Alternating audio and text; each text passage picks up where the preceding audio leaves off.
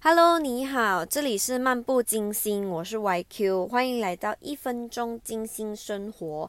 今天要聊的是 Never too late。嗯，可能有时候当你没有遇到实际上的感叹的时候，你不会觉得这句话有多强。但是跟你聊一个，就是这一个是一个非洲女作家说的一句话，可能在书里面还是什么，我也不知道。就是嗯。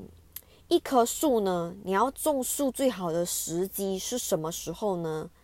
女作家说有两个，一是十年前，二是现在。对，就是现在。所以 never too late，它的精髓就在于现在。